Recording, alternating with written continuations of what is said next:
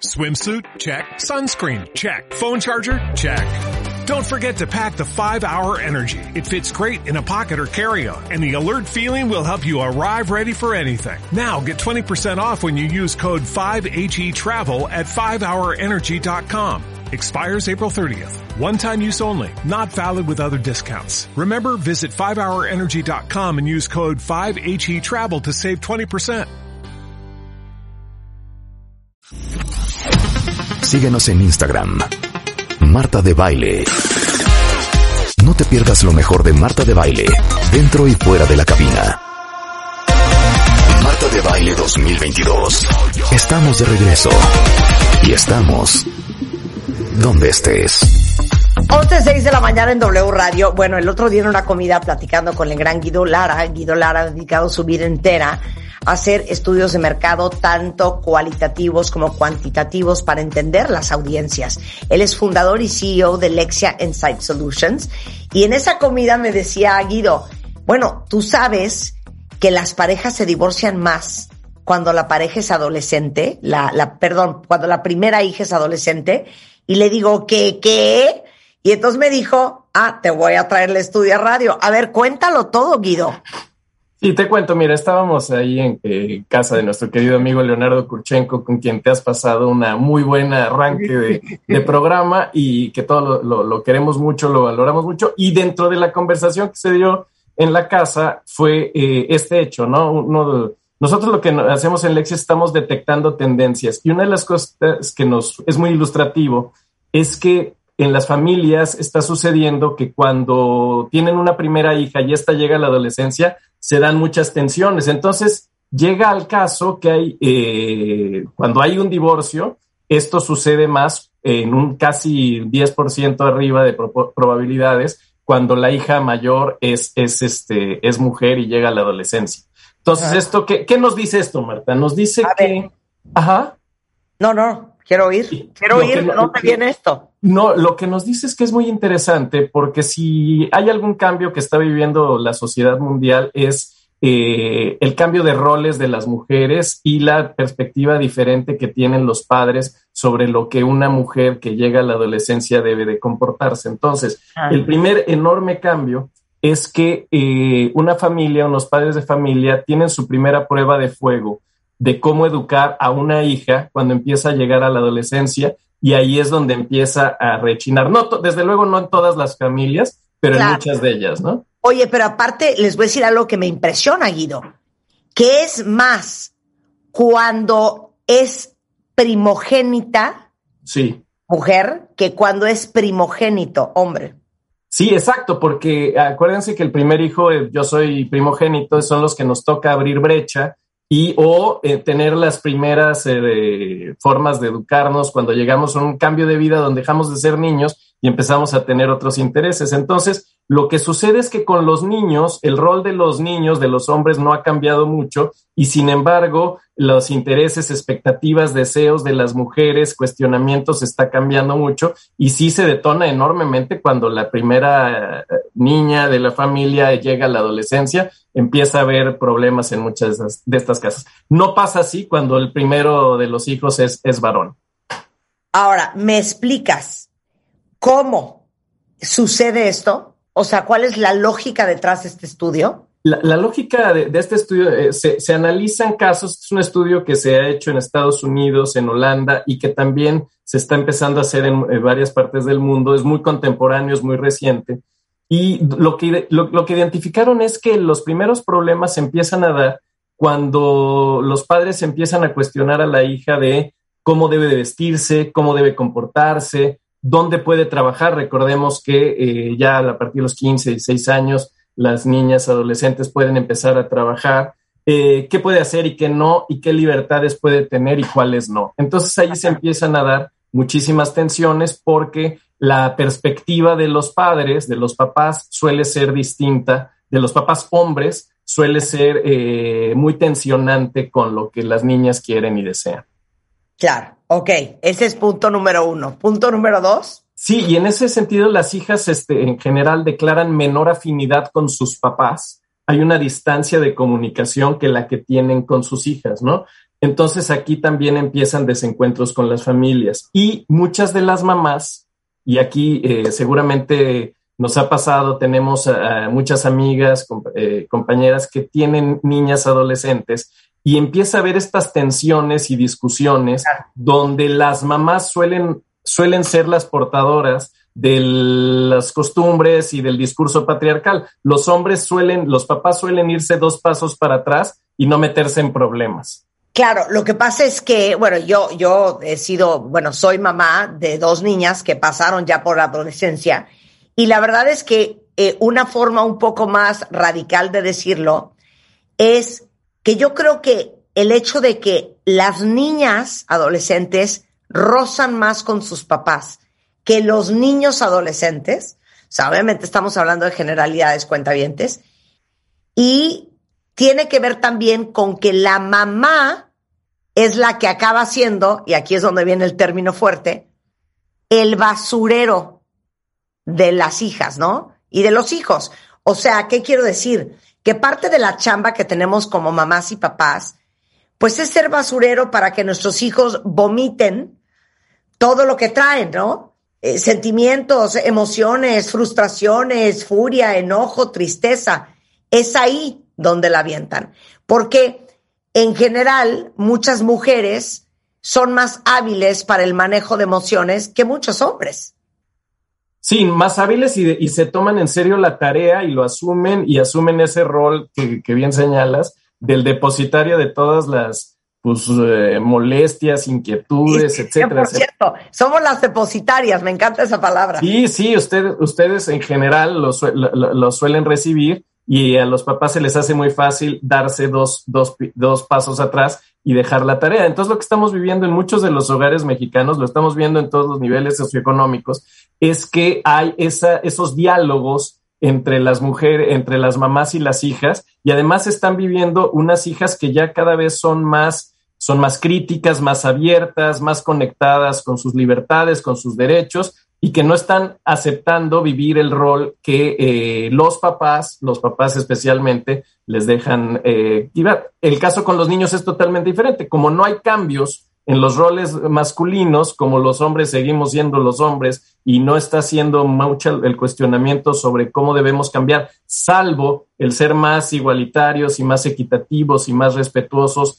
de las mujeres, pero es la agenda de las mujeres, son los temas de las mujeres los que están moviendo las discusiones en los hogares, Marta. Y, hablando del tercer punto, que es eh, el, discurso patriarcal, ahora que fue el Día Internacional de la Mujer, ¿se acuerdan que trajimos eh, a una persona de la Embajada de Noruega para que nos platicara qué han hecho en Noruega para que Noruega sea en la lista de más de 113 países el mejor país para ser mujer. Y nos contaban algo bien interesante justamente para cortar esa brecha entre hombres y mujeres eh, en, el, en el cuidado de los niños.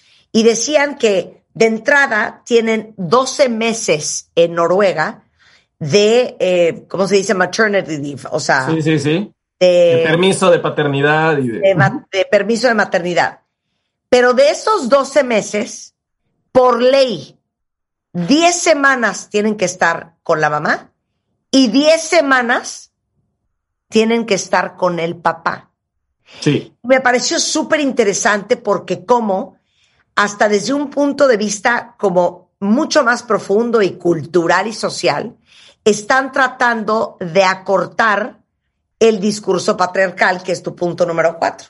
Sí, no, fíjate que eh, eh, toda la agenda feminista es, es, muy compleja, es muy amplia, pero hay algo que sintetiza mucho, que es más tiempo las mujeres trabajando fuera de casa y más tiempo los hombres trabajando dentro de casa. Y no solo trabajando dentro de casa en esto tan importante que hacen en Noruega, que es en la crianza. No estamos hablando exclusivamente del trabajo que existe y es duro, de de lavar los trastes, de lavar, de preparar la comida, etcétera, sino de estar en, en, en, una cercanía emocional con el recién nacido, con la crianza, y dejar que esto no es, hay la responsabilidad de las mamás y los papás se desconectan. De hecho, el, el principal problema que hay en México es el de los padres ausentes, ¿no? En muchos de los estudios que hemos hecho, hicimos un estudio de ciencia, analizando los textos de ciencia ficción de escritores mexicanos y siempre en todos lados lo que hay más es el papá ausente. Entonces, esto que te comentaban en Noruega, de la presencia del padre eh, eh, igualitariamente haciéndose responsables de la crianza de los hijos, pues, es fundamental. Claro, entonces, eh, muchas madres todavía en México están asumiendo este discurso patriarcal en este eh, estudio que hiciste, Guido. Sí, lo que hemos, lo que hemos visto es que eh, no solo son los hombres los que defienden que las cosas sigan como estaban, que la mujer esté arrinconada en la casa trabajando, criando a los hijos eh, y no teniendo una vida propia profesional hacia adelante, sino que son las propias mujeres, muchas de las mujeres, creo que a, la, nuestra generación, y cuando digo nuestra generación hablo de personas con, de entre 40 y 60 años que hoy tienen hijos, estamos a la mitad del camino, todavía no damos el salto para estar en una dinámica tipo Noruega, tipo los países nórdicos o tipo los países más avanzados, que es donde hay una mucho, mucho mayor igualdad. Entonces, las, mamás y muy probablemente muchas de tus cuentavientes que están escuchando están a la mitad del camino entre defender lo que sus mamás les enseñaron, que es los valores de lo patriarcal, y entender a sus hijas, ¿no? Entonces, por ejemplo, yo, a mí me gustaría eh, un hashtag que diga escucha a tu hija, ¿no? Eh, escucha a tu hija, porque todos estos problemas que se están dando en las familias y que incluso llevan a la ruptura y al divorcio, está porque no se está escuchando las necesidades y deseos de estas nuevas generaciones de niñas, Marta. Hay, que, hay que entenderlas. Claro. Ahora, eh, la distancia de los hombres con el mundo femenino es lo que tiene un impacto en las probabilidades de que te acabes divorciando. Esto es interesantísimo. Eh, en, estos estudios estadísticos con grandes análisis de datos de múltiples casos en, estos países, en Estados Unidos y en Holanda, pero también aplica en Latinoamérica, eh, disminuye enormemente la posibilidad de, divorciarte si, si, tu hija es, si tú tienes una hija primogénita, pero tuviste hermanas, es decir, contacto con lo femenino, con sus temas, que si sus novios, sus problemas, sus emociones, sus gustos, sus aficiones, vas a ser muchísimo más sensible con el mundo femenino.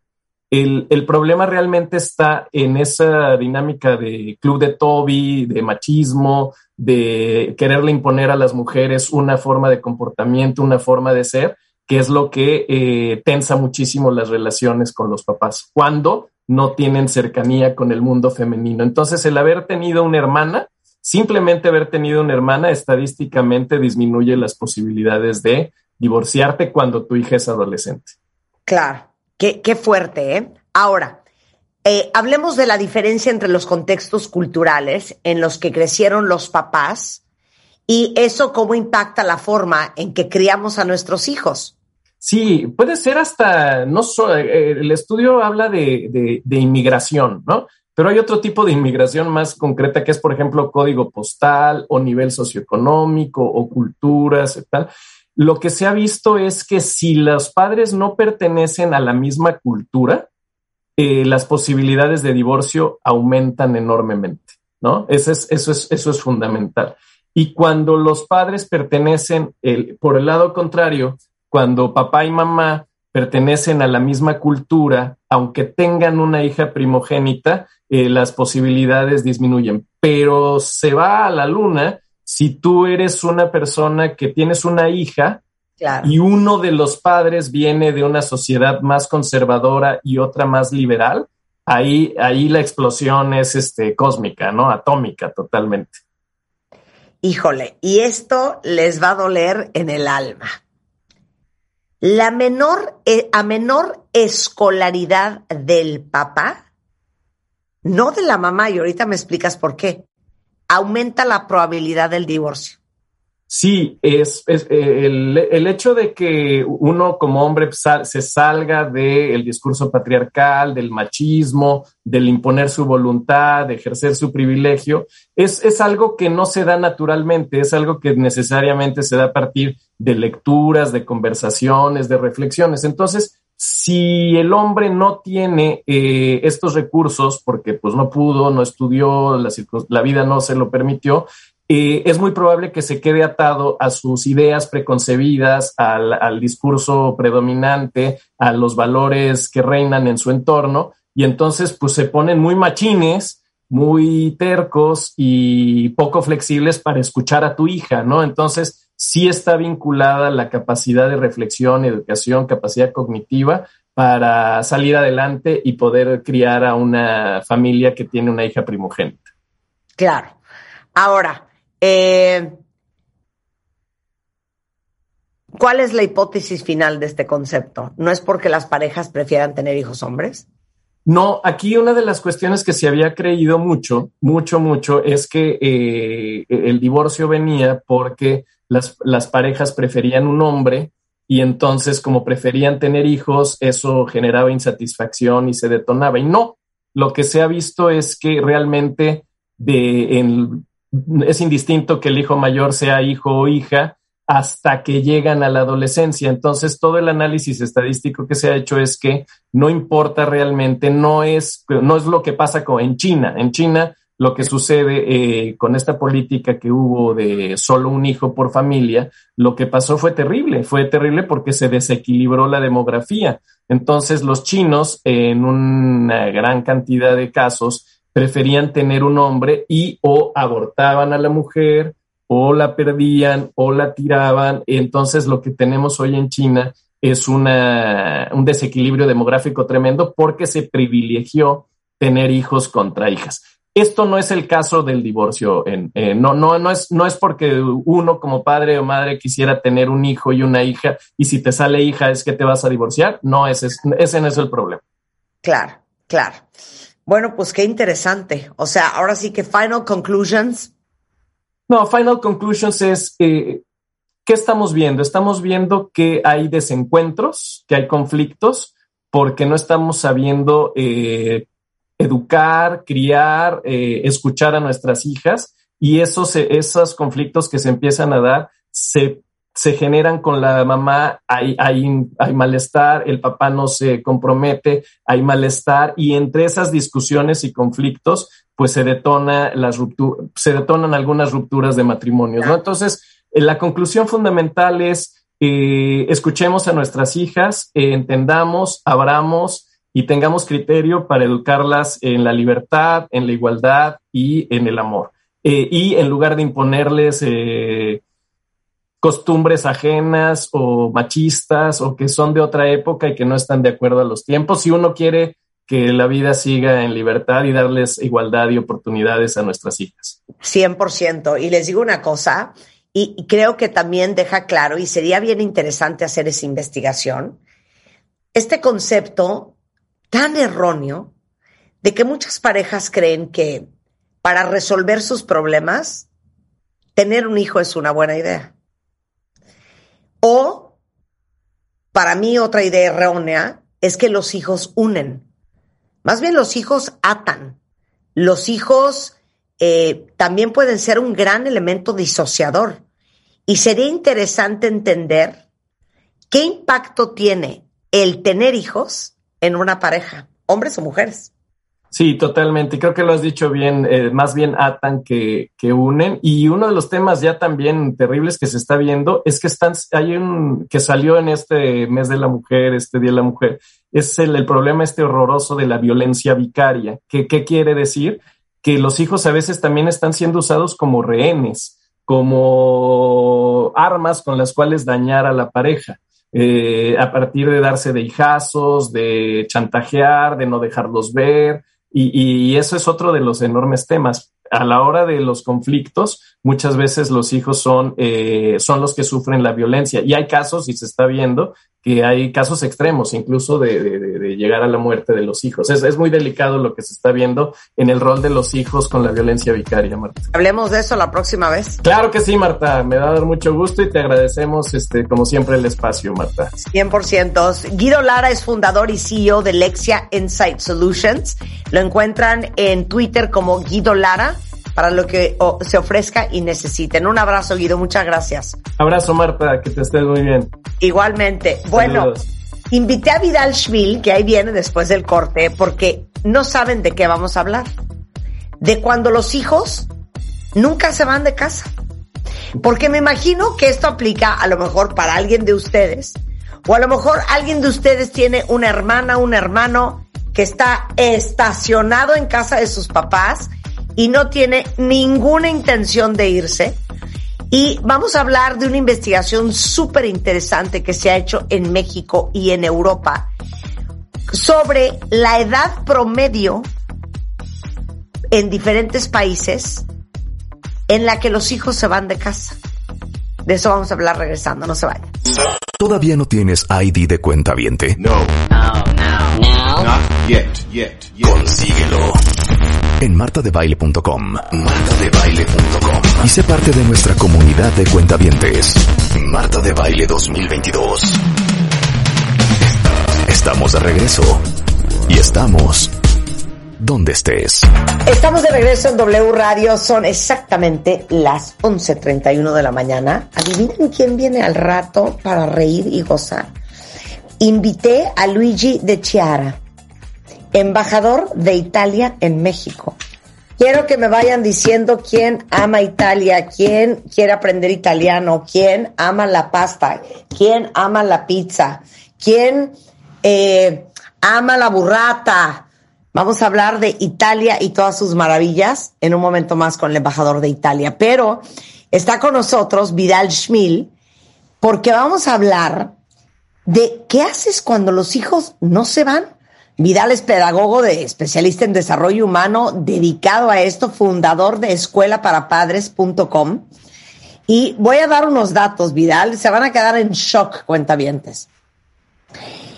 Hay una investigación que se hizo en el 2019 sobre la generación millennial en México, hecho por una casa encuestadora de las eras de Motecnia, y encontraron que eh, el 47% de los millennials están estudiando. De ese universo, el 75% aún recibe apoyo de su familia para cubrir los gastos de la escuela. El 63% de los encuestados dicen que todavía viven con sus papás. Y que 4 de cada 10 que viven con sus papás, cero están incómodos. Ahora, ¿cuál es la edad promedio en que los hijos se van de casa, Vidal, cuentavientes, por país. Esto no lo puedo creer.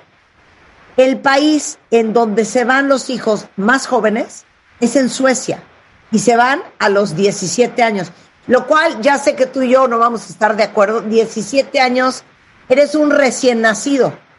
Eres un moconete, todavía no, todavía no tienes No ni la madurez, para emigrar. no hay para dónde, neurológicamente, ¿eh? no socialmente, no por entorno social. Claro, Luxemburgo, 20 años, un recién nacido. Dinamarca, Finlandia, 21. Estonia, 22. Eh, Bélgica, 25. Francia, Alemania y los Países Bajos, 23. Croacia, 32. Eslovaquia, 31. Italia, Bulgaria, 30. Malta y España, 29. ¿Y quieren saber cuál es la edad promedio de, de, de que los hijos se vayan de la casa en México? 28. 28 años. Ahora, Yo me fui, yo me fui a los, ¿a qué edad me fui? A los 27, cuando me casé la primera vez. yo a los 19, Yo a los de chiquito, yo a los 19 salí de casa. chiquito, muy chiquito. Sí. Porque yo, mira, yo pensé en los, los gringos, pues a los 18 se van, porque normalmente se van a la universidad y se van a, una- a universidades en otros estados. También bien chiquitos, pero Ahora- 17 en Suecia. Sí, ahora, eh, en América Latina, porque estos son datos de Europa, el país con el que más semejanza tenemos es España y tiene un promedio de 29 años. En España, en Perú, tengo entendido que son los 29, 30 años. En Argentina también. Entonces, ahora, estás hablando que el 47% de los millennials mexicanos actualmente se dedica a estudiar. Estamos hablando de personas entre 24 y 40 años, lo que se considera millennial, ¿no? En la actualidad, más o menos. O sea, es excesivo desde mi perspectiva, a, eh, eh, a los 28, 30, ya, ya hiciste la maestría si ese es tu planteamiento de, de estudios y de carrera. El problema no es, Marta, yo no lo veo como eh, el vivir con los papás. El problema es tener un estilo de vida parasitario. A mí no me gustaría como condenar, como ver algo por default ya como negativo, que vivan con sus papás. Porque tú no sabes, no sabemos las situaciones, ¿no? Puede ser que, que la mamá esté enferma, que no hay nadie más que pueda hacerse cargo de, de, de los adultos, en fin. Claro. El problema es cuando se tiene un estilo de vida parasitario y le siguen pidiendo, exigiendo, porque hemos convertido por estilos educativos erróneos, hemos convertido a los hijos en unos inútiles. Inutilidad aprendida. Claro, pero a ver, no quiero que hundan a su familia, pero digan, ¿quién de ustedes conoce a alguien que tiene 30, 32, 35, 39, 40, 48, 53, que sigue viviendo con sus papás? Es Porque una cosa, una cosa es que perdiste el trabajo, tuviste que regresar a, a vivir con tus papás un rato. Eh, otra cosa es que pues has tenido algunas complicaciones en tu vida, y, pero otra cosa es que te instalaste y no te sacan de ahí ni con grúa, ¿no? Duele, duele cuando los hijos se van, pero duele más cuando te los regresan, ¿eh? Oye, duele cuando se, los hijos se van, pero duele más cuando se quedan para siempre. Y más si nunca se fueron. Claro, Vidal un día dijo una cosa, cuenta bien, es que nunca se me va a olvidar, para que veas cómo te pongo yo atención. Eso. Dijiste, el trabajo de los papás es enseñarle a los hijos a vivir sin ti. Tal cual. Ese es el gran reto y nos duele mucho y bueno, el gran reto es que sean lo menos dependientes de ti cuanto antes. Ahora, eso es un proceso que se lleva años, no es de repente, ya creciste, vete. Cuando te echo la cama, te echo el desayuno, te limpio la ropa, te hago, no saben hacerse ni un huevo estrellado, Marta. Claro. Ya son unos peludos bigotones de 17, no se pueden levantar solos en la mañana. Si la mamá no los despierta y los levanta, no van a la escuela. Entonces, aquí tenemos mucho que ver los papás y los estilos eh, educativos que, que asumimos para poder ayudar a tus hijos tienes que responderte algunos, uh, tienes que hacerte unos cuestionamientos y responderte esto. ¿Realmente es útil hacer por tus hijos lo que ellos ya deben hacer por sí solos? ¿Realmente crees que eso te convierte en buena mamá o buen papá? Primero pregúntate eso. ¿Realmente estás haciendo algo para que tu hijo o tu hija sea una persona útil y el que tú hagas las cosas por él realmente lo ayuda? Y, a, y, al ayudarlo, ¿les estás mostrando a tus hijos cómo funciona la vida realmente o tú se le estás resolviendo? Claro, claro. ¿Y cuál es, es, tu, cuál es tu razón para ayudarlos? No, porque aparte estoy leyendo a los cuentavientes y aquí me dicen, yo conozco una chava de 26 que no estudia, no trabaja y vive con sus papás parasitando. Alguien más dice, yo conozco a alguien de 40 años eh, que sigue viviendo con sus papás. Eh, en casa de mi abuelo aún viven sus hijos mayores de 45 años y todos solteros. Qué horror, dice aquí la cuenta viente. eh, mi hermana tiene 40 años y vive aún en la casa de mis papás con su hija y con su esposo. Eh, Nan dice, yo conozco a demasiados, desde 30 y tantos hasta 60 y además que se inutilizan, actúan como si fueran hijos de familia de 16 años a los 45. Y esto también es gran motivo de furia para el resto de la familia y de los hermanos. Porque claro. dices, no puede ser que yo estoy ayudando a mis papás, eh, pues con la renta, con el agua, con el súper, y de paso estoy subsidiando a mi hermano porque ahí está metido. Claro, y eso, re, bueno, revive todas las rivalidades, todos los celos. Inevitablemente se va a ir por el lado de los celos y de que tú tienes una preferencia Y eso, mira, por más que lo trabajes, eh, la mayoría de los hijos, en, de los hermanos, en algún momento van a tener esos cuestionamientos. ¿Por qué razón estás ayudando a tu hijo de esa manera? ¿Lo haces por ti mismo, por ti misma, para resolver algo, porque estás cansada, porque te sientes culpable, porque lo consideras inútil o la consideras inútil? Claro. pobrecita mi hija, que no ha tenido la oportunidad o no tiene el físico o no tiene los estudios, porque dentro del esquema machista en el que vivimos y dentro del entorno que estamos manejando, seguimos utilizando ese tipo de argumentos. Entonces, si quieres restaurar la paz con tus hijos adultos en casa, vamos a poner, nos equivocamos, están viviendo ahí. Ok, por lo que haya sido, Marta. ¿Cómo, cómo restaurar la paz cuando tienes hijos adultos en casa? ¿Eh? Y, por, y por joven adulto me refiero arriba, vamos a ponerlo, de 24 años para arriba. Realmente, legalmente es 18, pero sabemos que es absurdo. A los 18, 19 años no eres adulto, aunque legalmente así lo marque la ley. Pero fisiológica, neurológicamente no lo eres. Claro. Más cercano a la adultez son los 21, como, como te ha dicho varias veces, incluso el especialista en neurología, este Calixto, Eduardo Calixto, la maduración de la corteza prefrontal, en el caso de las mujeres, madura entre 21 y 23 años. En el caso de los hombres, entre 22, 23 y 25 años. O sea, que antes de esa edad no tienes un verdadero adulto. Tienes un adolescente. A los 21, 22 ya puedes hablar de un joven adulto, más o menos, pero una madurez completa arriba de los 24, 25. ¿Cómo restaurar la paz con tus hijos adultos en casa? Lo primero que te recomiendo es establecer con claridad, Marta, tiempos límite y expectativas con ellos. Oye, espérate, time, time, time, time, time. Tiempo. Es que yo creo que muchos lo hicieron muy mal. Yo tengo un amigo que se casó, creo que como tipo 22, 23. Okay. A los 4 o 5 años se divorció, tenía 28. Y, no, y pues se tuvo que salir de la casa donde vivía casado. Y entonces le dijo a su mamá, oye, ma, ¿me puedo ir un rato a vivir contigo? Y la mamá le dijo, claro que sí, mi amor. Tres meses.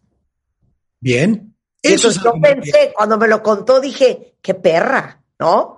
No. O sea, porque yo mi, mi reacción instintiva, que creo que es la de muchas mamás, sería, claro, mi amor, esta es tu casa, el tiempo que tú necesites, ya sabes, ¿no? Y, Entonces y- ella y le dijo, te lo dije, ella no era buena mujer para ti. claro, eh, claro que sí, mi amor, tres meses. Ajá. O sea, que organízate. Ese es, eso es Y a los tres meses, bueno, mi amor, que te vaya muy bien. O sea, él ya sabía que tres meses después, él mejor estuviera organizado porque su mamá le iba a decir ahuecando el ala. Entonces dije, qué difícil eh, guardarte el instinto de sobreprotección de mamá en beneficio de tus hijos. Así es. Pero a los 23, 24, 28 en este caso, por Dios, ya hasta mutuamente nos estorbamos. O sea, un hombre de 28 necesita un estilo y un tipo de vida y un tipo de relaciones y un tipo de actividades que no cabe en casa de su mamá o de su papá. El gran problema es cuando la mamá se somete en ese afán víctima eh, completamente abnegado, con negación de sus propias necesidades, con un hombre ya de 28 o con una mujer de 30 y la trata como si fuera adolescente y le checa el tiempo y a qué horas llega. Se regresan en el tiempo, en una cápsula, en una burbuja de no tiempo, a la etapa adolescente. Así que el primer punto es establecer con claridad tiempos límite, así como lo dijo esta señora, tienes tres meses, o a tal edad ya tienes que tener tu, propio, tu propia área para vivir. Cuando tengas un trabajo o cuando tengas cierta edad, edad, y mientras esté en casa también, otro punto importante, Marta, es que él o ella contribuyan con los gastos de la casa cuando viven contigo. y además marcar claramente con cuánto al mes. Nada de que lleva y compra su leche, su jamón y su pan. No. Con cuánto aporta y es para todos, de la misma manera que lo que tú compras es para todos en la casa. Tú no te compras tu leche ni tu cereal. Sí, claro. Bueno, hay, hay personas así, lo, lo, compran y esto es mío y se enojan de que alguien más lo haya usado. ¿no? Claro.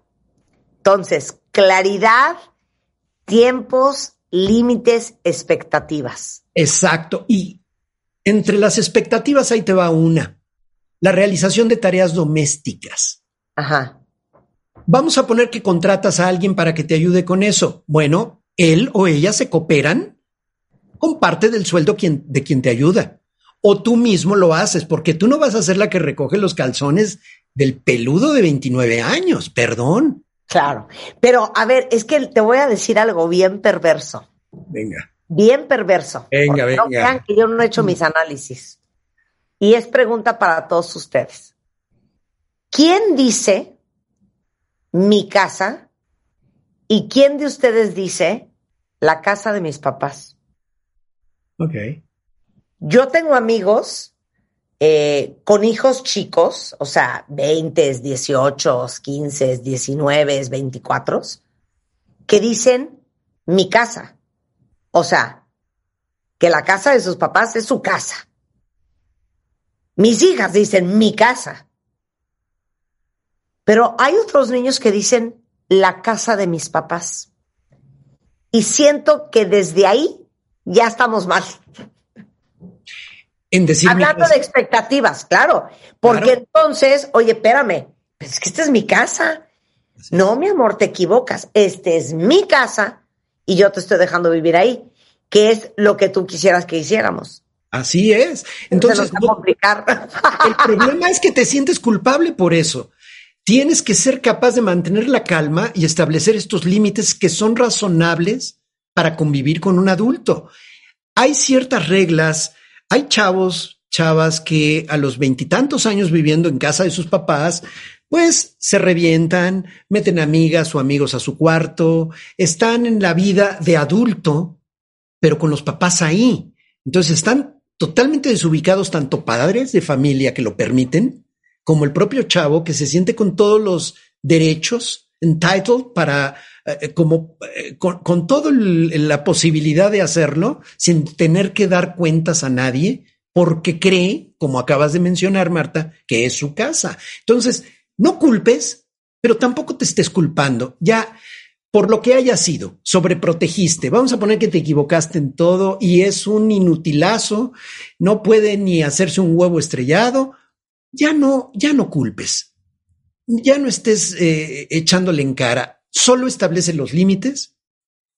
¿Qué te toca hacer? ¿Qué vas a pagar?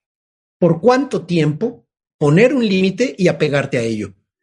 Y una cosa, Marta, lo que nos estás diciendo es, dejen de darse topes en la cabeza diciendo, es que no puedo creer lo mal que hice todo. Así es, ya basta, ya basta. Ya, okay. ya, ya. Hicimos lo que hicimos, se hizo lo que se pudo, ya.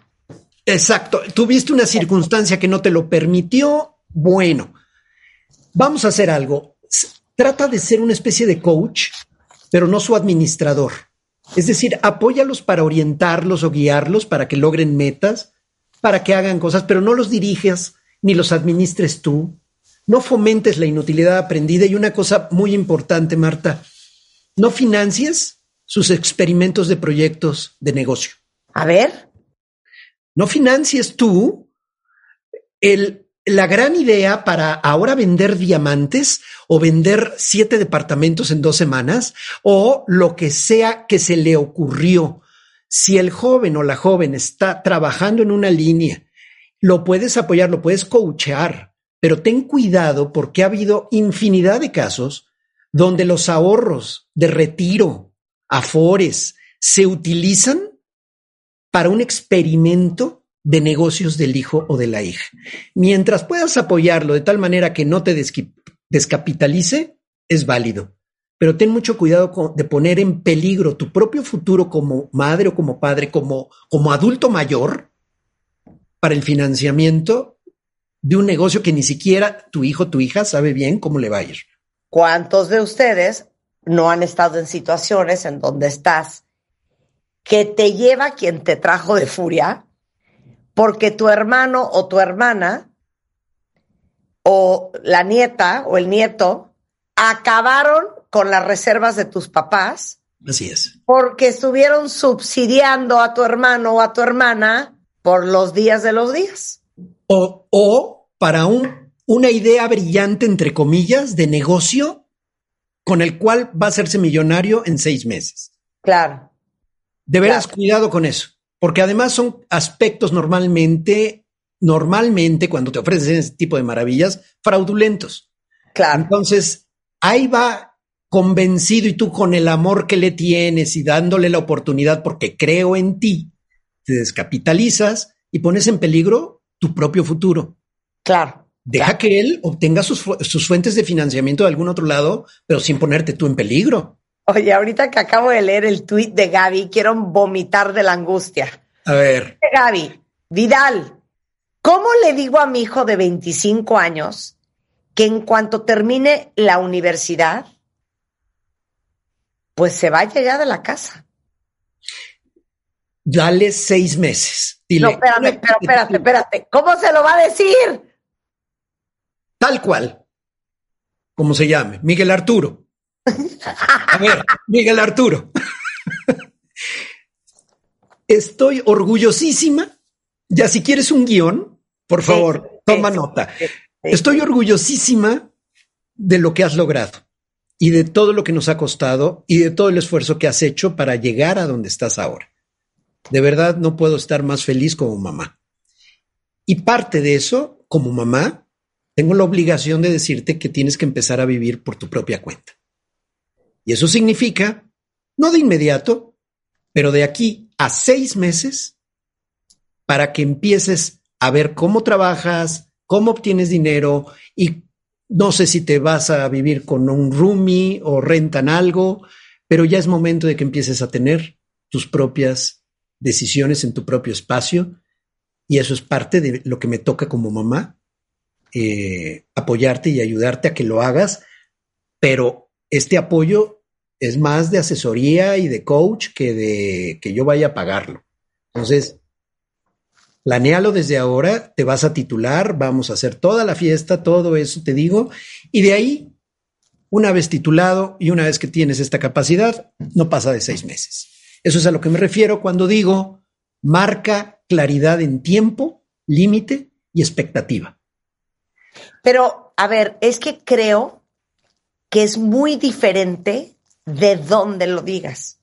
Una cosa es decirle a tu hijo que quieres que se vaya de tu casa porque te incomoda, porque no quieres que esté ahí, porque te, por lo que sea, a decirle a tu hijo que quieres que se vaya de la casa porque quieres que vuele, porque quieres que se dé cuenta que puede solo, porque Sí. quieres que empiece a armar su vida, porque quieres que sepa, quieres que sepa que puede. Son dos ángulos totalmente diferentes. Totalmente diferentes. Y el segundo es el que yo utilicé en este discurso que le Claro. acabamos, que le acabamos de regalar a, a- a la cuenta viente. Claro. Educar tiene como meta que tus hijos sean aptos para vivir su vida sin ti. Van a vivir más años sin ti que contigo, Marta, a menos que alteres este proceso de la manera que estamos hablando. La meta no es que te abandonen, sino que no te necesiten para vivir su propia vida de manera autónoma y constructiva. Es que luego lo confundimos esta, este, este despegue con abandono. Entonces no me va a volver a ver porque ya no, no me va a venir a visitar. Bueno, si fuera el caso, probablemente haya algunos puntos de resentimiento o simplemente el joven, la joven, va a estar tan ocupada trabajando que no va a poner su atención en su mamá o en su papá, pero va a poder visitarlos, va a poder frecuentarlos, no, pero ya no van a necesitarte. Aquí el gran problema, sabes, yo creo que la culpa en gran medida, esto es cultural, ¿eh? Eh, la tiene José José. Si me dejas ahora, no seré capaz de sobrevivir. Esa canción nos llega al corazón y creemos que el amor se asocia con la dependencia. No es así. Un hijo puede no necesitarte y amarte profundamente. Claro. Oye, es que tú quieres que un hijo no te necesite. Ah, claro, por favor, ya que haga sus cosas. Además, efectivamente, Marta, hay un momento en que ya nos incomodamos mutuamente, porque hay estilos de vida de adulto que ya no te parecen y Claro. sobre los que ya no tienes derecho de opinar. Claro, pero les voy a decir una cosa, es que nos tenemos que cachar los errores que cometemos. Eh, yo mandé a, mis- a, a- a mi hija, la menor, todo preparatoria a un internado. Y mucha gente me decía, ay no, hija, ¿cómo? No, a ver, me muero mandar a mi hija. O sea, no, no, no, nosotras somos unos muéganos embarrados. Ah, no, yo también. Y yo creo que el acto más generoso que yo he hecho en mi vida es poner mi deseo de estar embarrada con mis hijas a un lado y de sobreprotegerlas y de tenerlas encima y de dormir con ellas y de por bien de ellas. Entonces, muchos papás que dicen cosas como, ay, no, es que se quiere ir a estudiar fuera o se quiere ir a un camp el verano, pero ya le dije que no. O sea, no, no, no, no, no. O sea, su papá y yo le dijimos que, ok, que un año, pero al año la queremos de regreso en la casa. Y yo digo, ¿por qué están pensando en ellos y no en ella? Bueno, además, están perdiendo la oportunidad de experimentar dosis pequeñas Claro. de separación para cuando venga el desprendimiento real. Entonces, cuando tus hijos salgan, si regresan, como decía, si te los regresan por divorcio, situaciones, lo que haya sido, hay una edad donde ya debes de considerar a tu hijo o a tu hija como un invitado temporal. Vamos a poner que ya se fueron, se casaron y regresaron, como el caso que me platicabas. Por favor, convierte su antiguo cuarto en cuarto de huéspedes o en estudio o en algo, porque si lo mantienes vivo allí como su cuarto, bueno, justamente la tentación de volver ahí va a estar. Espérame, ¿eh? espérame, espérame. Mis hijas no viven en mi casa desde hace siete años. Ok, ¿Cómo se te ocurre que voy a desmontar sus cuartos? por favor. Por favor, Es que, ¿de qué Genera me están un dando cuentavientes? genera un estudio de audio, de tele, eh, pon algo. Te digo una cosa, te digo una cosa, eres A muy ver. buena persona. Sí, sí te lo quiero comentar. Bueno, no tengas el Pero- cuarto montado eternamente o tenlo como cuarto de huéspedes o para visitas o algo o una cama disponible ahí. ¿Cómo se te ocurre? El otro día le digo a una de mis hijas, ¿sabes qué estoy pensando?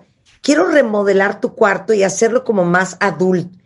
Mi cuarto no lo toques, ma, te lo suplico. No me muevas nada. ¿Qué edad? ¿Cómo crees? ¿Qué edad? 26. A ver, nada más una cosa. O sea, eso está buena la pregunta. ¿Cuándo desmontas el cuarto de tus hijos? Cuando haya pasado más de un año o dos Ajá. de que ya no viven contigo. Ya, por favor. Y me estoy viendo muy generoso. Habría personas que a los tres meses, seis meses dirían, ya, vamos a montarlo de otra manera, ya no va a regresar y si regresa será temporal. En el momento que tú eliges que es temporal el regreso posible de tus hijos. Sí, sí. Ok, no podemos desmontarlo cuando ya se casen. No, van a vivir, probablemente algunas nunca se casen o algunas se casen y se descase. Marta, no, no puede ser el criterio. El criterio Me es... defienden cuentavientes, me ayudan con Vidal No, de ninguna manera. Desmonta esa habitación, deja ya que úsala para otra cosa. E insisto, esto tiene un impacto in- también simbólico, emocional. Claro, Todos. es un impacto fuertísimo. Ah, claro. es un va gran mensaje, es un gran mensaje, ¿eh? 100%.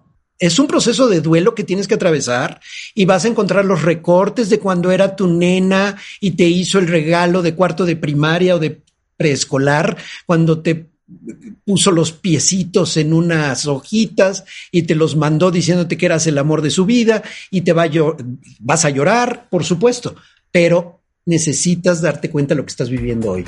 Desmonta ese cuarto. Si se fueron por un tiempo y regresaron, convierte su antiguo cuarto en un cuarto de huéspedes y dile qué es eso. No es Mira, Carolina dice, mi papá quitó mi cuarto. Hizo, hizo una entrada mucho más grande. Bien. Oye, a ver, dice aquí, eh, esta es buena, ¿eh? Vamos a hacer una pausa y vamos a tener que regresar porque dice, hola Marta, mi hijo trabaja y estudia. ¿Cómo le pido que aporte para la casa. Ahorita, hacemos un corte, regresamos, no se vayan. ¿Olvidaste tu ID de cuenta viente? Recupéralo. Oh, en martadebaile.com y participa en todas nuestras alegrías. Marta de Baile 2022.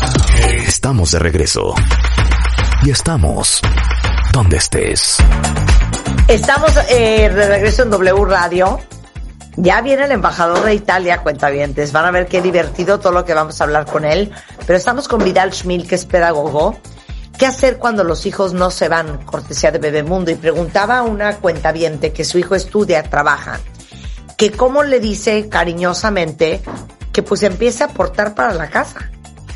Vuelvo al punto que mencionaste hace rato, ¿desde dónde lo dices? ¿Desde el punto de propiciar la madurez o del resentimiento que tengo que estar cargando con tus gastos? Si es reclamo, va a estar, va a haber un pleito espantoso. Si lo dices como, oye, como parte de tu crecimiento y de lo que ya estás logrando, estás viviendo aquí, necesito que cooperes. Y la cooperación va a ser de tanto, cuanto puedes, lo podemos discutir y ver, y hay cosas que tú vas a pagar, para todos, no nada más para ti. No es que pagues lo que tú consumes, es que aportes porque estás viviendo en una comunidad. Y por supuesto, otra cosa, Marta, porque el caso es de una persona que está trabajando y ganando dinero. Cuando no es el caso, deja de darles dinero y deja de darles una tarjeta que tú pagas, ¿eh?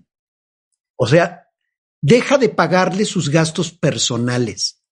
Hay un momento donde ya no debes de comprar ropa, puedes regalarle algo, pero es un regalo, pero no el pago cotidiano de ropa, de cortes de pelo, de teléfono, de internet, ropa del centro comercial, cines, antros, alcohol, cigarros. Deja de pagarlo. Tienes que cerrar la sucursal. Banco Familiar Incorporated. Lo debes de cerrar. Procura para que él o ella pueda distinguir entre deseos y necesidades. Y otro punto para cerrar, Cuidado cuando tu proyecto de vida, el personal, el tuyo de adulto, de mamá, de papá, de, de, ti como persona independiente a tus hijos, inicia, continúa y termina con tus hijos. O sea, cuando nada más te interesan tus hijos y toda tu vida gira en torno a tus hijos, intentarás atarlos a ti. Claro, y cuando, tu cuando tu sentido de propósito en la vida son solamente tus hijos. Así es. Entonces, ¿cuánto es suficiente y por cuánto tiempo? Y por favor, deja de estar diciendo es hasta que él pueda y se estabilice. La única forma en que va a poder y se va a estabilizar es cuando lo intente. Y si está contigo en casa, ni siquiera va a tratar de hacerlo. ¿Para qué? Si tiene un asistente de lujo, ¿va? Entonces, si regresó, vamos a poner otra vez el caso, no aceptes regresos a casa sin condiciones. Establece que es temporal, condiciones de convivencia y qué cantidad va a aportar para la casa. Y una cosa, que haga cosas de adultos, que realicen tareas de adultos como lavar su ropa de principio a fin, preparar un desayuno, una comida, una cena, hacer el súper, hacer compras, cargar gasolina, que se mueva como adulto, porque, insisto, siguiendo un flujo natural de vida, van a vivir más años sin ti que contigo. Todo esto es parte del proceso de desprendimiento y de reducción de ansiedad que como mamás o papás tenemos, Marta. Entonces, verdaderamente es fundamental que, que involucres a tus hijos en las actividades de adulto dentro de la casa no los trates como adolescentes eternos de 30 años. Claro. No, y como dices tú, es el huevo la gallina. Muchas veces crees, es que no, todavía no pueden. No, no. Es que mientras tengan esa, ese, esas muletas, no van a saber que pueden. No van a, no van a poder porque nunca lo van a intentar. ¿No? Eh, eh, lo que platicábamos fuera del aire es que ay, hasta que me estabili hasta que se estabilice, ¿para qué? Mejor vénganse acá, incluso cuando los hijos se casan y te traes a la pareja a vivir contigo, porque de esa manera tiene, eh, no se pierde ese muégano de familia que tenemos. Perdón, pero es una de las causales de conflictos conyugales más frecuentes, la injerencia indebida en la vida íntima de los hijos cuando tenemos esa cercanía física.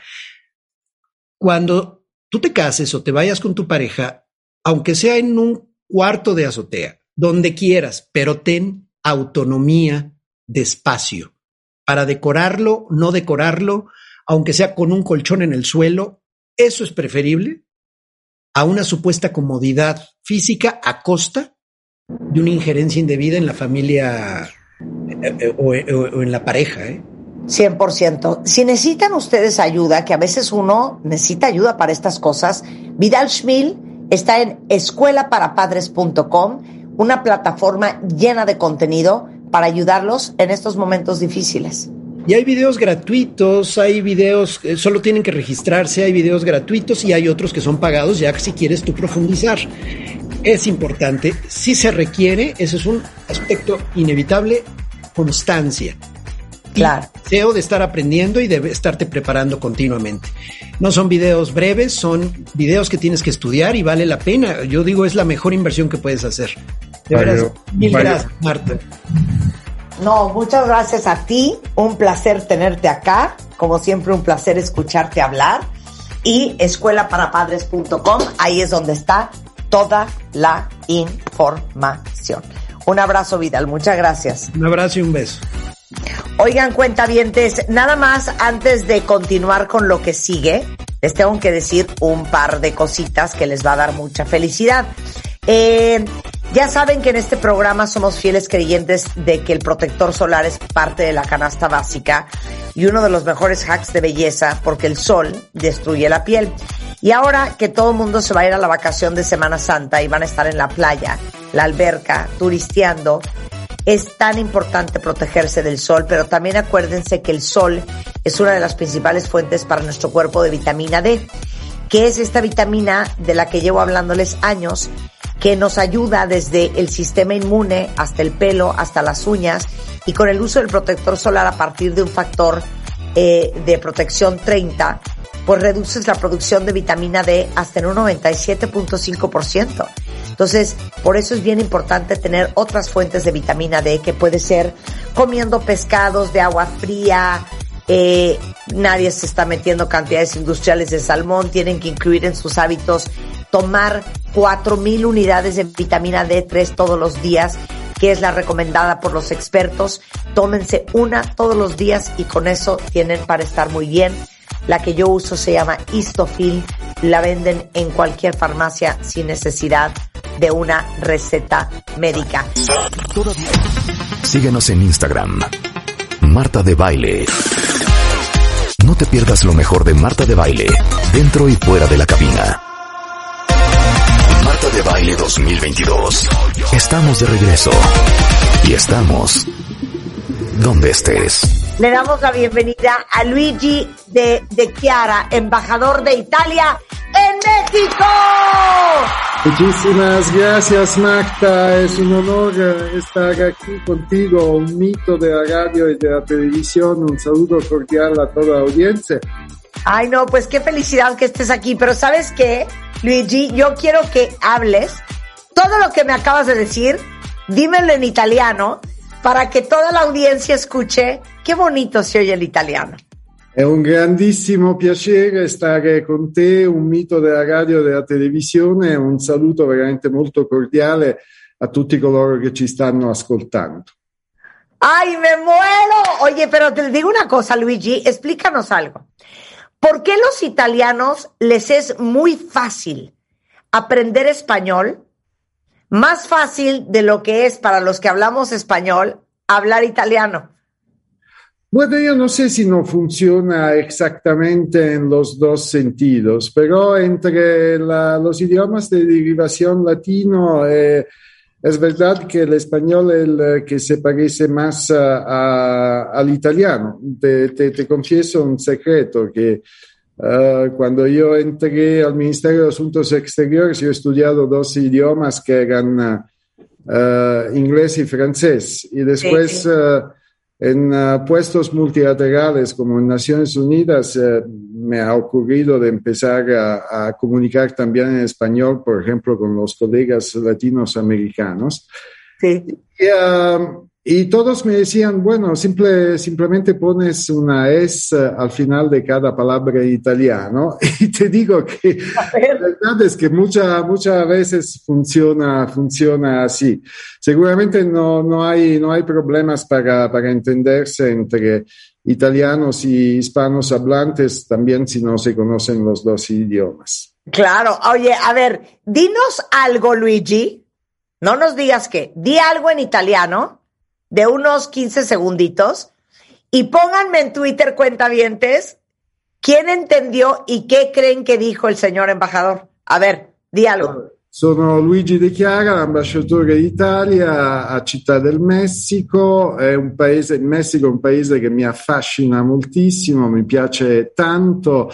Città del Messico è una città super vibrante dove succedono un sacco di cose e quasi tutto il tempo libero che io ho lo passo in giro a, a, a sfruttare le tante cose che questa città ha da offrire.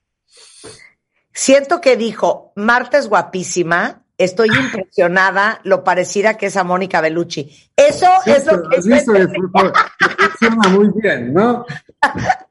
a ver, ¿qué dijo? Lo que pasa es que yo te agarré el 78% de lo que dijiste. No, claro. Y si hablo, si hablo más, uh, más despacio, yo creo que es, uh, es todavía más, más comprensible. Eh, y además yo, eh, eh, el, el, castellano prácticamente nunca, nunca lo estudié. Empecé a hablarlo con, uh, con amigos, he estado casado con una, con una española y de vez en cuando voy en la gramática para, para chequear algún, algún aspecto que no me, no me está claro. Pero básicamente sigo, sigo el consejo que me han dado hace muchísimos años de, de nada, de seguir el instinto, poner S y todo mágicamente funciona. Oigan, déjenme decirles que eh, parte de las cosas que quiero hablar contigo, eh, mi queridísimo Luigi, es que Italia es uno de los, eh, digamos que, sitios turísticos más populares a nivel mundial. Y no termino de entender yo, Luigi, eh, si es A, porque la comida italiana está en mi top 3, es espectacular, o B, porque según la revista Traveler's Digest, Italia es el séptimo país con los hombres más guapos del mundo. O tres, porque según Tinder, Italia es de los mejores países para ligar, específicamente Roma, que es la capital. Bueno, en lo que se refiere a la primera opción, eh, bueno, la cocina italiana es, uh, es famosa en, en, todo el mundo. Uh, creo que aquí en México, creo que es la, a nivel de restaurantes, después de la cocina mexicana, es la, la cocina más, más representada, no solamente en, en, Ciudad de México. En lo que se refiere a los hombres, yo pondría también, y no solamente por una cuestión de igualdad de género, también la, las mujeres, uh, y en lo que se refiere a, a la posibilidad de ligar, uh, bueno, yo diría que los mexicanos y las mexicanas viajen a Italia y se hagan un, una idea por, uh, por, por, sí mismo. No, seguramente es una... Eh, Roma, como, como las otras ciudades de artes, como, como los tantos pueblecitos que hay en toda la península italiana, que además es muy diversa de un punto de vista tanto uh, de la naturaleza como de la, de la, cultura, como de la gastronomía, es uh, seguramente una, una, una, meta turística muy interesante para los mexicanos porque nosotros eh, compartimos muchos códigos, sobre todo en lo que se refiere a lo que nos gusta. Y entonces yo creo que es verdaderamente eh, a nivel mundial, claro, no sé, Venecia, Roma, son, son, son, ciudades hiper famosas, Italia guarda el más del 50% de lo que ha sido declarado patrimonio uh, común de la humanidad um, en lo que se refiere a cultura y arte a nivel mundial. Entonces, el dato no me sorprende, pero yo creo que para los mexicanos especialmente, puede ser un destino turístico particularmente divertido porque además hay uh, el, uh, el, um, el, valor de, la, de, de lo que compartimos culturalmente. Tenemos una visión de la vida que es muy parecida. Claro, porque el, el italiano es muy parecido en eso a los latinos. Son alegres, les encanta la fiesta, somos gritones igual, ¿no? Cálidos, nos cálidos, amorosos, cariñosos. con familia, con amigos, claro. darnos a la mesa a comer bien. Claro, oye, ahora quiero que les expliques algo, un poquito de geografía a todos los que nos están escuchando. Las veces que yo he ido a Italia, siempre se habla, por ejemplo, de regiones, ¿no? Sí. Entonces te dicen como la Toscana.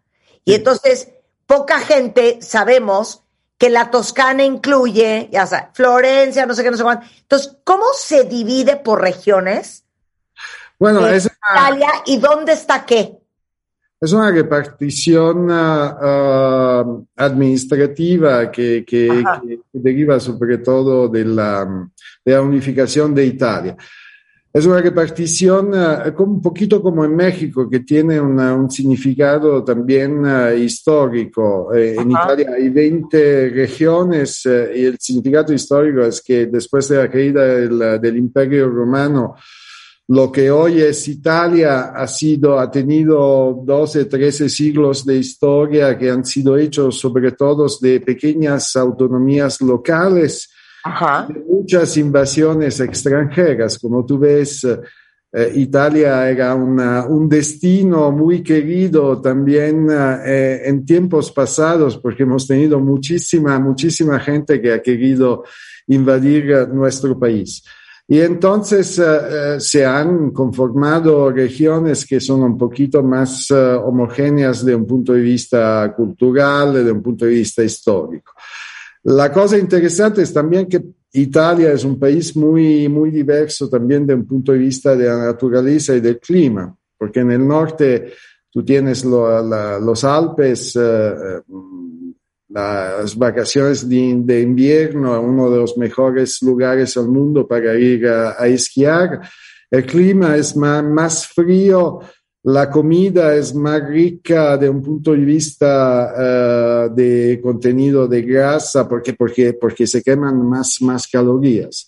Yeah. En el sur uh, el clima es uh, mucho más dulce, tenemos costas en el mar que son, que son maravillosas.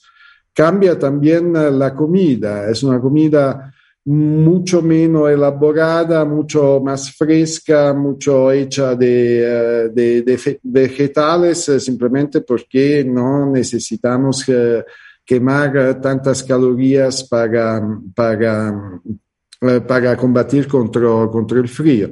Entonces, todas esas cosas se han estratificadas desde las influencias que hemos tenido Uh, desde afuera hasta lo, los desarrollos locales, hasta las razones climáticas y la, y la naturaleza para conformar un país que es relativamente pequeño como superficie territorial, si pienso a México, que pero prácticamente lo tiene todo, tiene, Ah. tiene, tiene un poquito de todo, tiene un poquito de todos los sabores. Claro, o sea, tienes Lombardía arriba, tienes la Toscana arriba, pero luego tienes Cerdeña, luego tienes Sicilia, Umbría. Y entonces, si ustedes ven un mapa de Italia, ahí vienen estas 20 regiones y van a poder ver dónde está qué. O sea, dónde está, pero Capri, pero dónde está este Portofino, pero dónde está eh, eh, Milán, pero dónde está Venecia, pero dónde está Florencia. Ahí está en ese mapa. Van a ver diría, qué- te- de qué región. Te diría más, eh, Marta, que eh, yo creo que eh, los mexicanos, sobre todo los que ya tienen una experiencia en Italia, tendrían Sí. a ver lo que ni tan siquiera saben cómo se llama, porque Italia es todo una- un descubrimiento. Hay eh, regiones o pueblos que, que no se conocen a- afuera, que son verdaderas eh, joyas y que además te permiten también de, de pasar unas vacaciones un poquito más relajadas. A ver, tipo, tipo, ¿dónde deberíamos de ir que no hemos tú- ido? Tú muchas acabas, veces acabas no de salimos- no salimos de Roma, Milán, Florencia, Venecia, ok, Capri, Portofino, ya sea la costa malfitana, o este, ¿qué más me falta? Pues esos son como los más populares, y Roma. Bueno, ahora, me voy a hacer un montón de enemigos, eh, porque tú, tú has mencionado, yo tendría que ser imparcial, ¿no? Pero tú acabas de mencionar Umbria, que es una región del centro de Italia que está justo al lado de, de Roma prácticamente. Eh, se, puede, se puede ir eh, muy fácilmente tanto por tren como alquilando un coche y, y conduciendo. Y Umbria es una región que tiene la misma, eh, las mismas características de Toscana, tiene unos pueblos como Asís, como Perugia, donde se, se hace uno de los mejores eh, festival jazz de, de Europa, como Spoleto, que tiene un festival de música y de teatro muy, muy importante y que son lugares hiper agradables donde comes como un rey o como una reina. Claro. Oye, ahora, regresando del corte comercial que tengo que hacer, Luigi, mira, pues la gente que no conoce México bien, no sé, yo creo que afuera creen que aquí diario comemos tacos, no sé. Mi pregunta es, para después del corte, ¿los italianos comerán pasta todos los días? ¿Comerán pizza todos los días? ¿Qué come una persona en su casa en Italia? Y otras muchas preguntas, si ustedes tienen algunas, échenmelas por Twitter. Regresando va a estar con nosotros el embajador de Italia en México, Luigi de Schiara, ¿no? De Chiara, sí. Exacto, Luigi de Chiara. Me gusta decir tu nombre, Luigi de Chiara. Al volver, no se vayan. Escuchas a Marta de Baile por W Radio.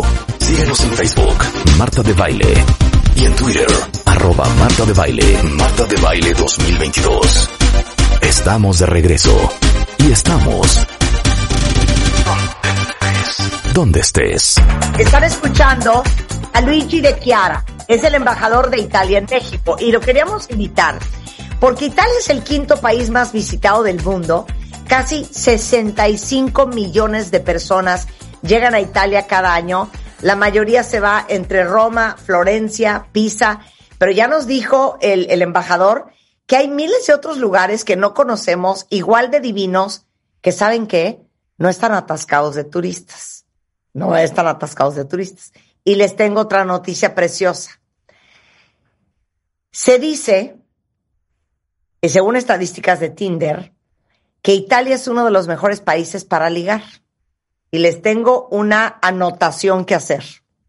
Nos conviene ir a Italia, chicas, les voy a decir por qué. De Italia es Sofía Loren, de Italia es Mónica Bellucci, de Italia es Bianca Balti, de Italia es Isabella Rossellini. eh, y lo que yo noto, Flavio, digo, perdón, este, Luigi, es que el hombre italiano gusta de la mujer curveada.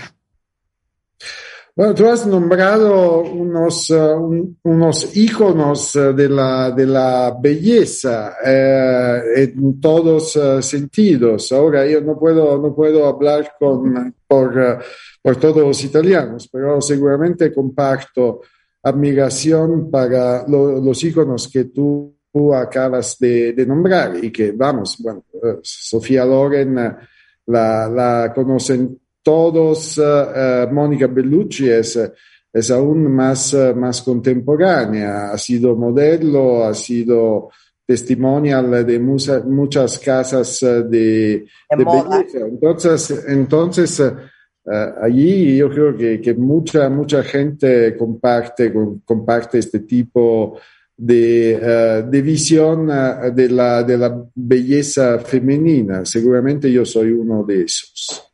Claro. Oye, pero está muy bien eso, cuentavientes, porque a mí me parece que los italianos apreciarían mucho las curvas naturales que tenemos las latinas. No sé si triunfaríamos tanto en Escandinavia, donde quieren pues mujeres más andróginas, ¿me entiendes? Menos caderonas, menos chichonas, o a lo mejor también triunfaríamos en Escandinavia. Pero de que el italiano aprecia las curvas, el italiano aprecia las curvas. Ahora, Señor embajador, excelentísimo señor embajador. La gente que ama la comida mexicana, pues yo pienso que por afuera pensarán que nosotros diario comemos chicharrón o diario comemos chilaquiles o diario comemos tacos. Y yo pienso, en Italia, que tengo la estadística de que se consumen en promedio 25 kilos de pasta al año per cápita, ¿qué comen todos los días en sus casas los italianos? Lo que se refiere a mí, yo te confirmo que si puedo, como al menos una vez un plato de pasta cada día. Eh, no, los carbohidratos no son, eh, no son un cargo demasiado eh, pesado para el organismo si uno tiene un estilo eh, de vida eh, adecuado. Y además, bueno, yo, yo estoy acostumbrado a comer mucha, mucha pasta desde, desde que he nacido, porque en el sur de Italia se come mucha pasta. Al norte eh, también hay pasta, pero ah, el arroz es muy, muy común. Hay la, la, la polenta, ah, lo que te decía antes de la, de la eh, riqueza y diferencia de la, de la gastronomía en Italia, que es una gastronomía territorial. A mí eh, la pasta me gusta, me gusta mucho. Cuando tengo oportunidad eh, cocino yo mismo porque sé cómo, cómo me gusta y, eh, y, eh, y me da placer prepararme una- un pasto para, para mí mismo. Oye, pero ¿comen pasta entonces casi diario? Ah, sí, yo creo que, que muchas, eh, muchas familias en Italia, se, al menos, al- es- frecuentemente al mediodía, sino también la noche, sí se come pasta. Y ah, el, ah, el trigo, como, como decir, es, sobre todo en el sur, es, eh, es un poquito la base de nuestra pirámide alimentaria, porque también la pizza que nosotros comemos como, como plato único, no es que la compartimos eh, como, como antipasto. em, Como entrada, como entrada. Pero te digo algo, no sé si estés enterado, Luigi, pero te lo informo. Cuando uno se pone a dieta, muchas veces dices, ah, ya, la voy a romper, ya, me vale, me voy a comer una pasta. Y, y nosotros lo vemos como pues un pecadillo. Mi pregunta es, ¿por qué si ustedes comen pasta todos los días, ¿por qué no tiene Italia problemas de obesidad? Bueno, eh, la obesidad es un- eh, empieza a ser un problema en, eh, en todo el mundo, también en Italia, porque el asunto que la, la comida se procesa demasiado. Pero yo creo una, una cosa muy, eh, muy importante en un país eh, como México, donde eh, obesidad y diabetes son, son enfermedades muy, muy importantes, es primero de todo la... em, la educación alimentaria. Tú tienes, tienes que saber qué, qué te estás poniendo en tu organismo y saber cuáles son las cantidades que, que son saludables. Y después el estilo de vida, el estilo de vida, que realmente si, si te comes 150 gramos de pasta cada día, si pasas todo el día sentado en, una, en un sofá, no, no está nada bien. Cada uno tiene que calibrar su comida uh, adapta por, por su estilo de vida. Si haces deporte, si haces escaleras o tomas una, un ascensor, todo. Yo creo que esto lo, los italianos lo tienen, uh, lo tienen muy claro. Nosotros, para nosotros no hay alimentos prohibidos y alimentos uh, saludables. Nosotros comimos un poco de todo y lo calibramos según el, el tipo de vida que, que hacemos. Claro. Es que yo creo que es, ahí es donde está la clave, cuentavientes, que son las porciones. Es lo mismo que pasa con Francia. De hecho, hay un libro, por si les interesa leerlo, muy interesante que se llama Why French Women Aren't Fat. ¿Por qué las mujeres francesas no, no, no tienen sobrepeso? Y hablan mucho del culto a la comida, de cómo ponen atención a lo que comen, de cómo cuidan las porciones, este, y de lo mucho que caminan, que creo que es lo mismo un poco en Italia, ¿no? Eh, italiano es muy de la calle, ¿no? Lo ves en Milán, lo ves en Florencia, lo ves, bueno, en Venecia no tanto porque estás en un barco, pero, pero sí hacen, se mueven más que en muchos otros países. Y aquí tengo que decir, por ejemplo, yo paso muchísimo tiempo paseando por, uh, por, uh, por, Ciudad de México, que es también climáticamente es, es, es el ideal. Además, tengo la suerte que la residencia de Italia está enfrente del, del parque de Chapultepec, entonces sí, sí. Los fines de semana me, doy largos paseos en el bosque. Ok, esto eh, no estaba en el guion, pero te voy a sorprender. Quiero, ahorita que dijiste que tú a veces cocinas, me parece que como representante de Italia en México, deberías de compartir con la audiencia una receta. Luigi, te escuchamos. ¿Qué vamos a cocinar hoy en la noche? ¿Qué hay que comprar y cómo se hace? ¿Quieres una receta eh, italiana o una? Claro, quiero una receta de una pasta que tú sepas hacer espectacular. ¿O una italo-mexicana? No, italiana, 100% ah. italiana. Venga. Uh, bueno, una, una, cosa que es muy fácil, yo creo que es el, el primer paso para, para, cocinar una pasta, puede ser, uh, eh, es un plato que, que, que, se usa mucho en verano, uh, también para comer casi en la noche, porque es muy, muy ligero. Sí. Es un spaghetti con ajo, aceite y un poquito de, de, de picante. Eh, esto es, es, algo que nosotros cocinamos, por ejemplo, si nos encontramos con amigos después de cenar y pasamos, estamos en casa de un amigo y pasamos uh, tres, cuatro horas, después el apetito vuelve. Entonces, después de medianoche hay siempre alguien que dice, ¿por qué no, no nos cocinamos un plato de espagueti? Ok. Uh, nada, la preparación es es básica, es siempre aquella. A agua que hierve, cuando hierve, se tira, se tira la pasta. Por favor, no romper los espaguetti, porque los espaguetti, si los acompañas eh, en el agua, se van, se van a, a se, se, hacen uh, uh, soft, entonces no hay... Se hacen aguados, se hacen aguados, tiene que estar al dente. Porque mucha, mucha gente rompe porque dice no, no, no caben en la olla y me parece una, una barbaridad, verdaderamente pena, pena capital para quien lo hace. Ok, el espagueti no se rompe. En una sartén le pones... Uh, bastante aceite de oliva, uh, un poquito de, de, ajo, que después si, si, no te gusta lo puedes uh, quitar antes de poner la pasta, simplemente le tiene que dar un poquito de sabor.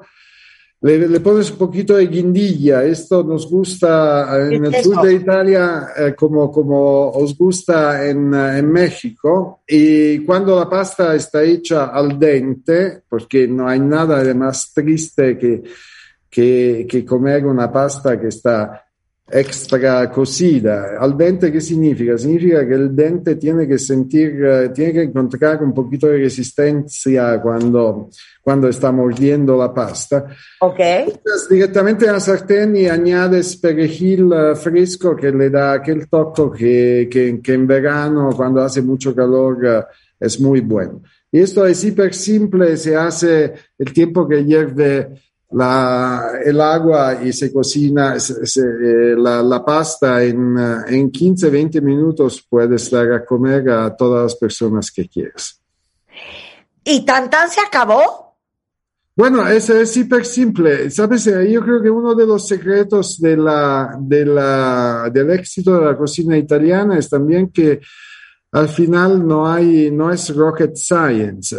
Después tenemos también cocina muy refinada y muy elaborada, pero la, la, que se conoce en el mundo, eh, la pasta, la pizza, eh, el arroz, no, no, son cosas demasiado complicadas de, de, preparar. Se necesita simplemente un poquito de paciencia cuando se empieza. Después tienes, tienes, tienes el secreto para para cocinarte algo delicioso todos los días. Pasta es, muy, es como un taco, ¿no? Es muy versátil, le, le, puedes poner encima, encima lo, que, lo que quieres. Bueno, qué delicia. ¿Cuánto tiempo más te toca estar en México, señor embajador? Uh, bueno, aquí uh, alrededor de dos, de dos, años espero, espero más, porque me, la verdad es que el país me encanta, me gustan uh, los mexicanos y, y, estoy muy bien. Todo es muy interesante, tanto profesionalmente como personalmente. Ay, qué maravilla. Luigi, te agradezco muchísimo que hayas estado con nosotros el día de hoy para gozarte y gozar un poco más de la cultura italiana. Déjenme decirles que en Twitter para todos los que me estaban pidiendo recomendaciones de otros lugares en Italia que a lo mejor no son tan visibles o tan famosos, pero estos pueblitos de los cuales habla Luigi, divinos, sin gentío, más económicos, que te puedes ir a pasar dos, tres semanas, eh, ellos tienen un kit que se llama Italy Pet, eh, que pueden ustedes consultarles en Twitter absolutamente todo lo que quieran y todas las dudas que tengan. Luigi, muchísimas gracias por estar aquí. Ha sido un gran placer y me quedo a tus órdenes. Un, un saludo verdaderamente cordial a toda la audiencia. Ay, gracias Luigi. Adiós. Grazie, grazie, principesco. Arrivederci. Ciao. Arrivederci. Y luego, para los que me preguntaron que cómo se llama la carne, el pollo, el pescado, los mariscos, que te los llevan a tu casa, se llama Meet Me. Y déjenme decirles que tienen más de 400 productos diferentes, eh, tienen precios invencibles, eh, porque ellos mismos eh, manejan la cadena de suministro, distribución, producción y monitorean todos los días los precios en el mercado para mejorarlos y garantizar que estás comprando al mejor precio. O sea, por menos de 500 pesos a la semana, a la semana, cuentavientes, pueden preparar platillos para toda la familia, que es un salpicón de carne de, de cebrada de res, bisteces de lomo de cerdo en salsa, pechugas rellenas, ya me dio hambre, alambre de top sirloin, eh, hasta un filete de tilapia a la plancha, todo eso por 500 pesos. Entonces, ustedes digan en cualquier sucursal de Meet Me que son fans de este programa, que escuchan el programa, les van a dar un descuento de 100 pesos en compras de 300. Y online, por si quieren que se los lleven directamente a su casa, es meetme.mx. Ahí está toda la información. Y por último, las mascarillas de las cuales les hablaba ayer. Vamos a seguir usando mascarillas mucho tiempo, sobre todo los que somos ultra mega cuidadosos. Y de repente hay mascarillas que no puedes ni respirar. Entonces, hay unas nuevas que se llaman Biomask, que están hechas de nanomoléculas llamado Nebeliax, para que respiren seguros, pero estén protegidos por un sistema de protección antimicrobiano que es el más avanzado del mundo para que no se generen ni virus ni bacterias, aunque estornudes exhales o escupas. Y para que estén tranquilos, déjenme decirles que la protección de Biomask es del 99% de eficacia. Pueden usarla hasta por 10 lavadas, que es una joya. Así es que la próxima vez que vayan a comprar mascarillas, eh, acuérdense de Biomask. Eh, pueden ver toda la información en B-I-O-M-S-K, biomsk.com. Así se escribe la página. B-I-O-M-S-K. Pero las venden en Costco, las venden en Farmacia San Pablo, tienen Twitter que es igual Biomsk MX, igualmente en Facebook, por si alguien ocupa. Estamos de regreso en punto de las 10. Bye. Adiós. Escucha todos nuestros playlists y contenidos en Spotify. Búscanos como Marta de Baile. Marta de Baile 2022. Estamos de regreso y estamos donde estés. Every day, we rise, challenging ourselves to work for what we believe in. At U.S. Border Patrol, protecting our borders is more than a job. It's a calling. Agents answer the call, working together to keep our country and communities safe. If you're ready for a new mission, join U.S. Border Patrol and go beyond. Learn more at cbp.gov/careers.